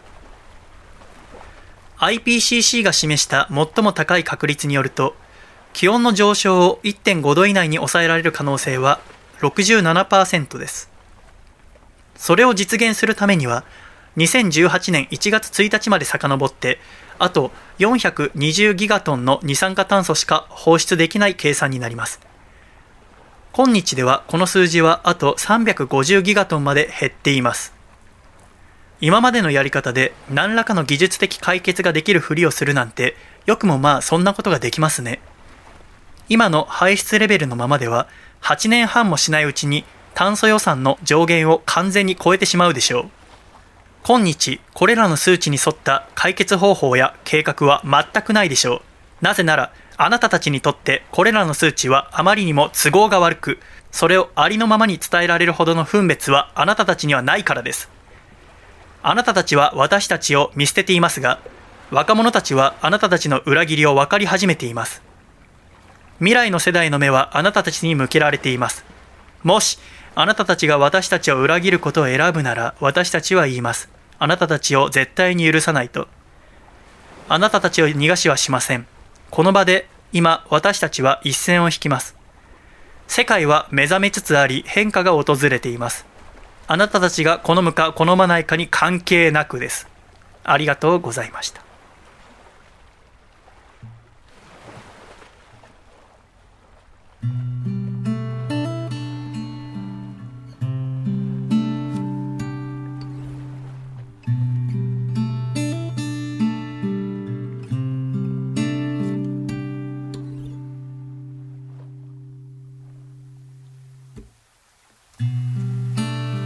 自己嫌悪と反社会的思想がこねくり上げられてこのままトラックにでもひかれて死んでしまおうかという思いをポケットに入れて自転車のペダルを思い切りこぎましたが赤信号の前でしっかり止まってしまった自分に嫌気がさしました。ずっと思いあぐねてた絵は見つかりそうもないこと場を幾度紡いではそっとゴミ箱に捨てる日々右も左もわからないまんまで体だけでかくなってっていつしかどうでもいいことばかりに随分詳しくなっていた地元の友人いずれはドクターダミンを貪る上京人。優しいパーティーの中でたやすく認められ傷を舐め合った。他人の評価に価値などない。と教えてくれたねロックスター。でも僕は人の批評に自分の存在を投影していた。俺より情けない奴を見下しすっかり安堵しきっていた。そういうのはもう今夜限りさ。現在を存在を変える。そのエネルギーはどこにあんの？そこにあんの？ここにあんの？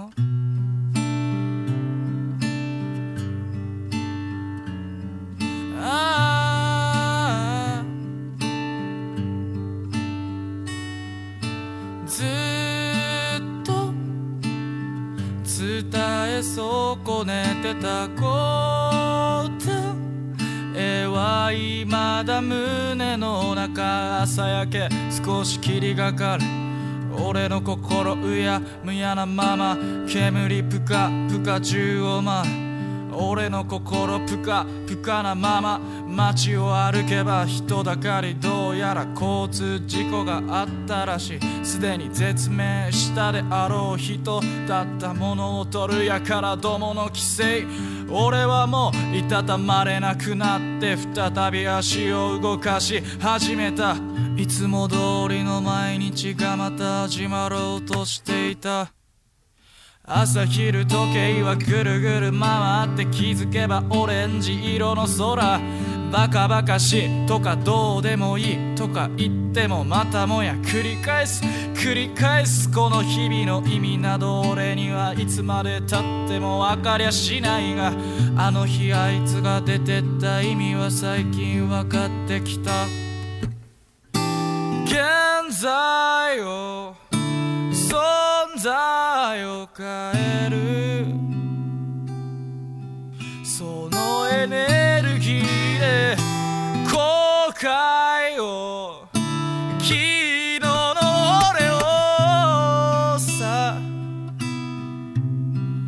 捨てちまおう。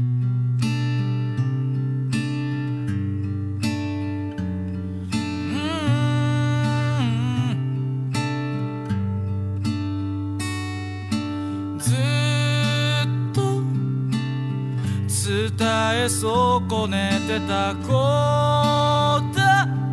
絵は今や雲の中俺の歩いてきた道は随分デコボコのように感じたが周りを見渡しゃ平らな道などどこにも存在しなかった。不平不満を口にしていつも歩むことから逃げていた。今夜限りさ何かになろうとしていた自分も今夜限りさ。何かにすがって生きてた日々も今夜限りさ。怯えて逃げた臆病な俺も今夜限りさ。そういうのはもう今夜限りさ。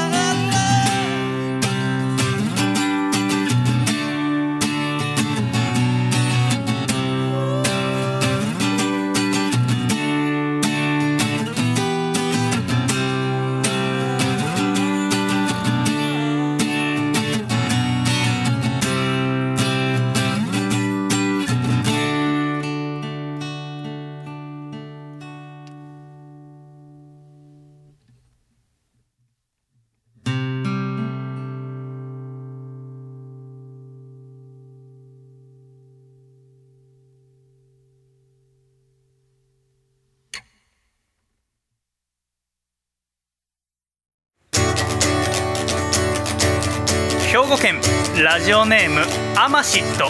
さんからいただいた。細身のシャイボーイがお父さんと仲直りする方法。お父さんオンライン遅刻したからってドラマの田中みな実さんみたいに怒ったりはしないよ。でも次やったら許さな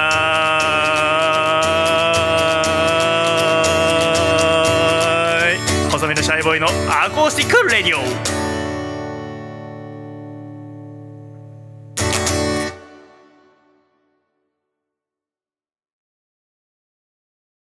つれづれなるままにアコラジライフ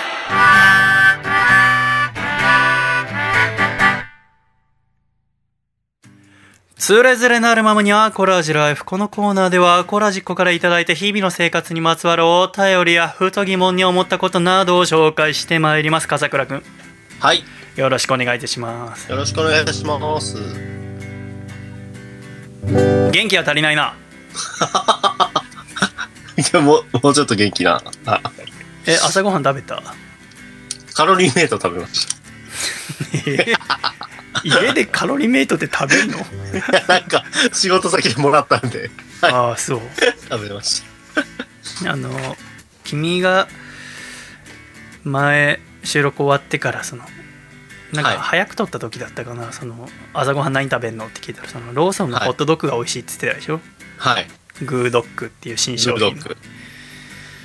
でそれ私も今週食べてみたんだよはいっていうの。はそのその話聞いたのは2週間前か3週間前ぐらいでうんで編集その週終わって朝一でローソン行ったらなかったんだよ、はい。まだ入荷してないのかでそっからさ最寄りのローソンから全部で3店ぐらいいろいろ回ったんだけどなくてさええだから売り切れてんのか入荷してなかったのかよく分かんないけどはい。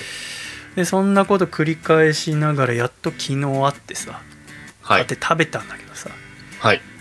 そのすごく肉汁たっぷりのソーセージとはい。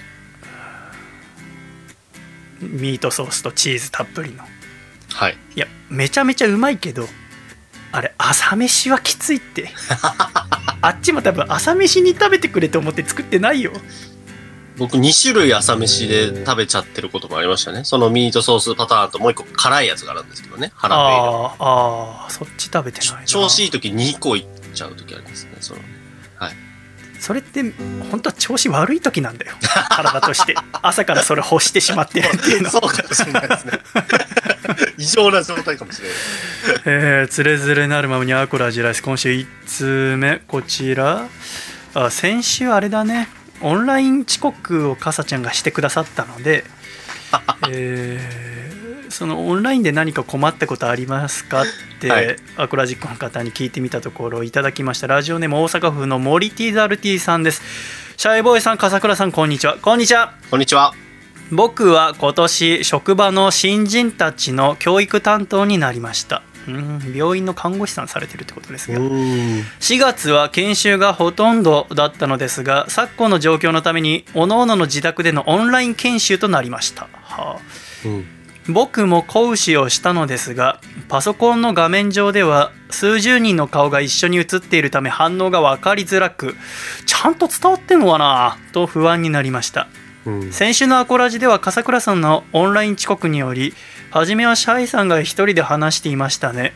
一人で話されている時もいつも通り聞きやすく楽しかったです。ありがとうね。かっこもちろん笠倉さんとの掛け合いも楽しいですがって 気遣いの忘れな方だね。気遣いありがとうございできます。た人間だね。何か一人で話される時のポイントのようなものはあるでしょうか？もしよかったら教えてくださいということですが。あの今週読んだ本で斎藤隆先生とあ TBS のアナウンサーの安住紳一郎さんがあ一緒に出した「話す力」って本があってはい。今年の2月に出た本ですけどそれえー今週買って読んだんですけどすごく面白かったですよまさにこのモリティ・ゾルティさんがあちょいと悩んでらっしゃることとかにも答えられているのでぜひ聞いてみていただきたいっていうのとあとネット授業の時とかにあんまり私の喋り方、まあ、反面教師にしていただきたい点があってそれこそその、まあ、この方は病院の看護師をされてるってことだけれどもその学校の先生とかでやっぱりその学校とか病院とかではボリュームハキハキ喋ることがいいとされてると思うわけ聞こえやすくね。はいはい。でその話す力の冒頭でもその新人アナウンサーでよくありがちなあー誤認として自分は低い声が特徴的ですっていうアナウンサーとかがいるんだって。うんだけど低い声っていうのは基本的には人の注意を引きつけることはアナウンサーとしてはあんまできないんだってはっきり伝える時にはやっぱちょっとテンションを上げてはい。皆さんこんばんは細身のシャイボーイですよろしくお願いしますみたいなそのはいはいはい。いや普段との差別化をしっかりできるようになってくださいってところからこの本始まるんだけどうん。私のや場合やっぱ自宅で撮ってるし、えーそういうことが重なってやっぱ家だとお周りの家に聞こえるんじゃないかって心配もあってスタジオとかで喋るよりも低くなると思うわけうん。だからやっぱり一番簡単にできることとしては家の中からオンラインでやるときもなるべく現場でやるときと同じように私は低い声で喋ってますけどそうではなくてちょっと高い声でえー喋ると聞いてる側も聞き取りやすいんじゃないかっていうこと。であとは相手の反応っていうことですけれども画面上で反応を察知するのは結構無理なのでちゃんと反応を確認する時間を取るといいと思います。あの現場でやるときはわからない顔してたりとか返事が小さかったりするとわからないってことがわかるかもしれませんがオンライン上ではそれを察知するのが難しいのでこれ分かりましたか？って聞いてみたりちゃんとお質問形式で確認することによって、えー進捗度を逐一確認するっていうのが大切なことだと私も思います。私もだから、えーこの離れてラジオを撮るようになってからかさちゃんの相づちをちゃんと待って理解したのかとか聞こえているのかとかもしかしたらオンライン上だと音声が途切れてる可能性もありますからただでさえその場に行ってちゃんと聞こえても理解できてない頭しか持ってない作家とやってるのでひどいことを言うな。ゆっくり静かにひどいことを。言いました、えー頑張ってくださいね、えー続きましてこちら。静岡県ラジオネームハングリーオーバーさんからいただきました。シャイさん。キティ大好き笠倉さん。シャイ。シャイ。シャイ。私の高校時代からの友人が昨年くらいから電話やメールなどで連絡を取ろうとしても全く連絡が取れなくなってしまいましたシャイさんや笠倉さんは同じように急に友人や知人と連絡がつかなくなったことはあるでしょうか？えーとても心配ですがしばらく彼から連絡が来るのを待っていようと思いますといただきました。ああなるほどね。だこれでちょっと身につまされるのは私このラジオやってない1年半ぐらい結構連絡いただいてもうん無視してしまってることが非常に多かったのでなんかはいはいはい。喋りたくないっていう状態だったりとか、うんなんか喋るとみんな頑張ってるのに俺だけ立ち止まってしまってるっていうことがより深く自覚してしまってなんかこう、うん。うん連絡を無視してしまうことがあったんだけどなるほどなるだからあーそのねハングリーおばさんのご友人が今どういう状態にあるのかわからないけれどもだわからないとやっぱ心配だと思いますがほど。うん。えーもし、えー健康面にえー逼迫した心配がないのであれば少し今ハングリおばさんが書いてらっしゃるように時間を置いてみたりとかまたメールなどは着信拒否で戻ってくるとかがない限り意外と目を通してるもんだと思いますのでうーん LINE とかだと既読がつくから見なかったりするかもしれないですけど E メールとかだとまあ普通に送れば開封されたかどうかって開封したかどうかって分かんないじゃないですか。だからその相手に負担がかからない形とかで、えー連絡をするっていうのはいいんじゃないかなと思います。ぜひゆったり待ってみてあげてはいかがでしょうか。ご連絡ありがとうございました。えー続きまして今週最後のメール。埼玉県のおいちゃん29歳の男性からいただきました。シャイさん笠倉さんシャイ。シャイ。シャイ。アコラジを聞いていて欲しいものができました。それはアコースティックギターです。のうん。ギターは中高生の時に少しかじった経験がありコードはなんとなく抑えられるレベルです。当時は楽器屋にある一番安いものを使っていました。それから約10年は一度もギターに触っていません。自分は飽きやすくまた実家は一軒家だったため近所を気にしたりすることはなかったのですが現在は賃貸のため音を気にしてもし買ったとしても弾かなくなったらもったいないなと思います。そんな自分はギターを買うべきですか？また自分くらいのレベルだといくらくらいのものがおすすめですか？教えてくださいといただきましたが。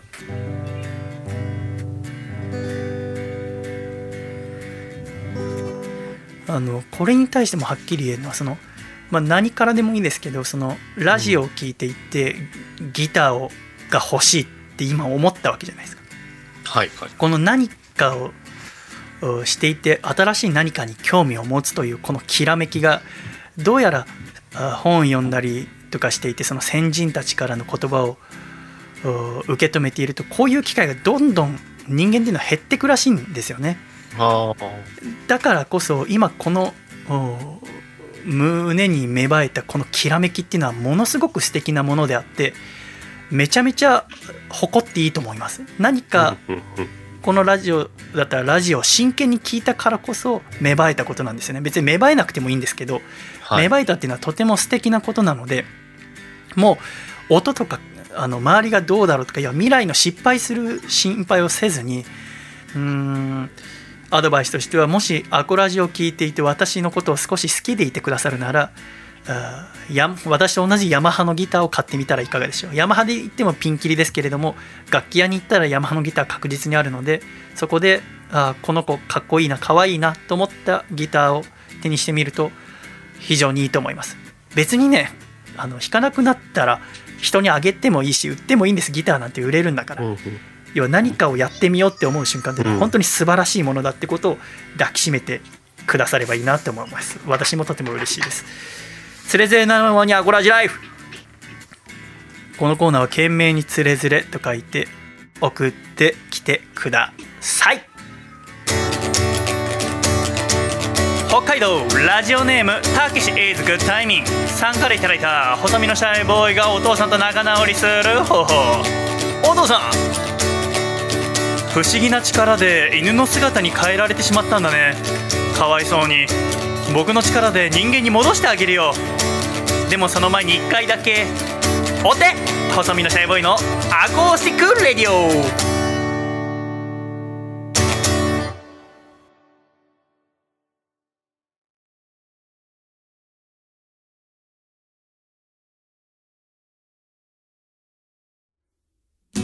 ネクタイが結べない。僕はネクタイが結べない。でもねベイビーベイビーベイビーベイビーベイビーベイビー僕は気にしちゃいない。ちょいと退屈な時間を過ごさせてしまうかもしれないのだけど。おうおうどうか私の思い出話にお付き合いください。ませませ私の中学は詰め入り高校は私服登校だったもんでネクタイなんてもんとは縁のない日々を過ごしましたもちろん一度もつけたことがないなんてことはなくてですね葬式や結婚式でどうしても必要になった時はその度に人に聞いたりネットで調べたりその場しのぎ次の日になりゃもうすっかり忘れちまっているだからネクタイが結べない。僕はネクタイが結べない。でもねベイビーベイビーベイビーベイビーベイビーベイビー僕は気にしちゃいない。大学で船乗りになるための勉強をしている途中僕はああちっちゃな夢のかけらを心の中に見つけてしまいました。でももういい年だぜ今から始めたって何も起こりゃしねえぜ。脳みそに言い聞かせては本当の気持ちには気づかんふり。でもあらまなんてことでしょう。私はなかなかのバカモンだったみたいで。就職やら家族やら全部捨てて東京に出てきた。26の夏。そして今は歌って喋ってギターを弾いてその日暮らし。小さく古いアパートでラジオを作ったりしています。でもね友よ風の噂に聞いたよ。もうすぐ初めての子供が生まれるってこと。すごいな。お前は毎日スーツを着て働いて眩しくて見れないよ。でも見守っていてくれよ。こんな僕の戦いを。ネクタイは結ばない。ネクタイは結ばない誰にバカにされて下に見られ夢見がちだと罵られても結びやしない。ベイビーネクタイが結べない。僕はネクタイが結べない。でもねベイビーベイビーベイビーベイビーベイビーベイビー僕は気にしちゃいな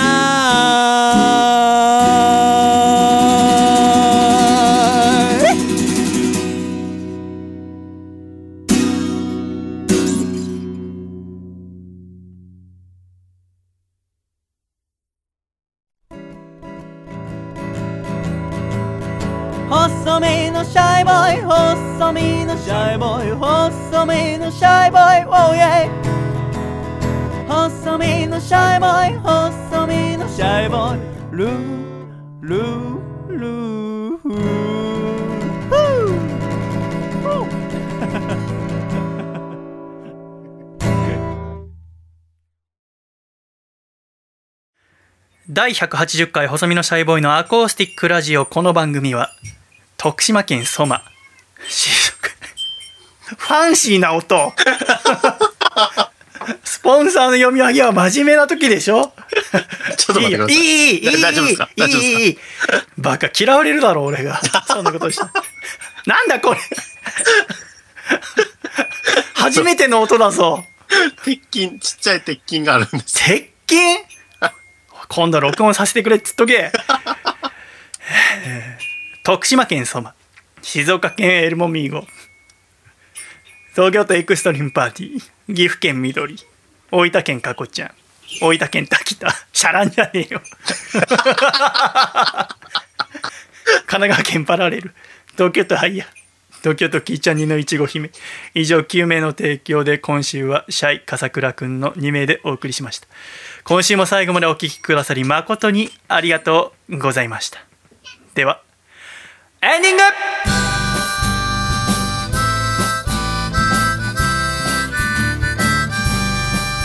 暖かいシャイということで第180回細身のシャイボーイのアコースティックラジオもエンディングでございます笠倉くんはい。最後までありがとうございましたありがとうございました。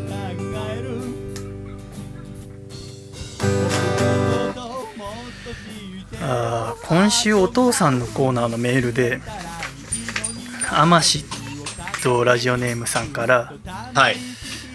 あの M っていうあのドラマのはいはいはい。田中みな実さんのあの「許さない」してましたね。はいで。私はドラマ見たことなくてでもその田中みな実さんがすごいっていうのは伊集院さんのラジオで聞いててはい。でも本物を見ないとその許さないの言い方わかんないなと思ってでアマシットさんからのメールだと伸ばし棒「な」と「い」の間の「ない」の 伸ばし棒がちょっと大きいなあのな多い多いなと思ったからはい。10, 10個ぐらいついてたの、はいに 2, 個ぐらいだと「許さない」だと思って10個ってどんぐらいなんだろうと思ってはい。その YouTube 見たらそのアベマの公式ではいなんか動画が出てたのよありますあります。田中みな実集みたいなはでそれの最後に「許さない」があってさい。はい。「許さない」ぐらいだったんだけどこれははい。YouTube 用にいじってる。なんか途中で編集点みたいな音も聞こえるわけ。ドラマの中では？いや、ドラマの中でも同じぐらいのあ尺でしたあるんだ。だとしたらすごいね。すごいな、これ、と思いながら見てましたもん。あそうなんだ、ドラマでもこんくらいやるんだ。なんかすごい。これあれこれ YouTube 用なのかどうか分かんなくて。あ でも誇張してるバージョンもあるかもしれないですね。ああそう。一応ちょっと YouTube 尺でやったから。ちょっと。YouTube 尺で。そう。なんかそれで天下さんが「いやこっちはテレビ尺で書いてんだけどな」と思ったら せっかくね送ってくださってるのに申し訳ないなと思ってちょっと気になったんだけどはい。アコースティックレイジオも今回180回ですから思いましたね、なんかその、あとは20い回で200回ですよ、うんあと20回。は180回か。い。そうですね。あと20回。いやこっから全然何も出てこないんだけど。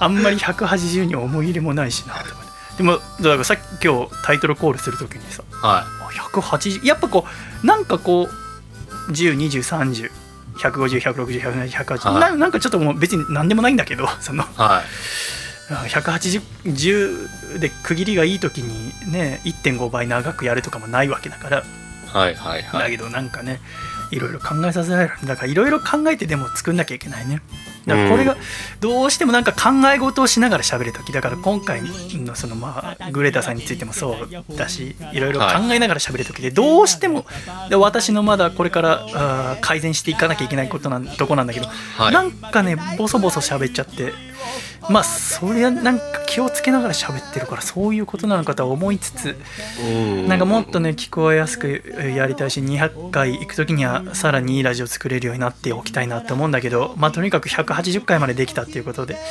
まずお祝いですね、はい。ね。おめでとうございます。おめでとうございます。ありがとうございます。いやーこっから梅雨だからねあそうですね。ガッキーのガッキーの誕生日に誕生日ソングを歌っとく？楽器楽器マジでおめでとう。1学期も2学期も3学期も君はおめでとう。ああこの間より格段に良くなってんじゃないかな。本当に もういち早く締めてほしいと今思って。俺もさっきからずっとストップウォッチ見てるもんね。早く4分半だって。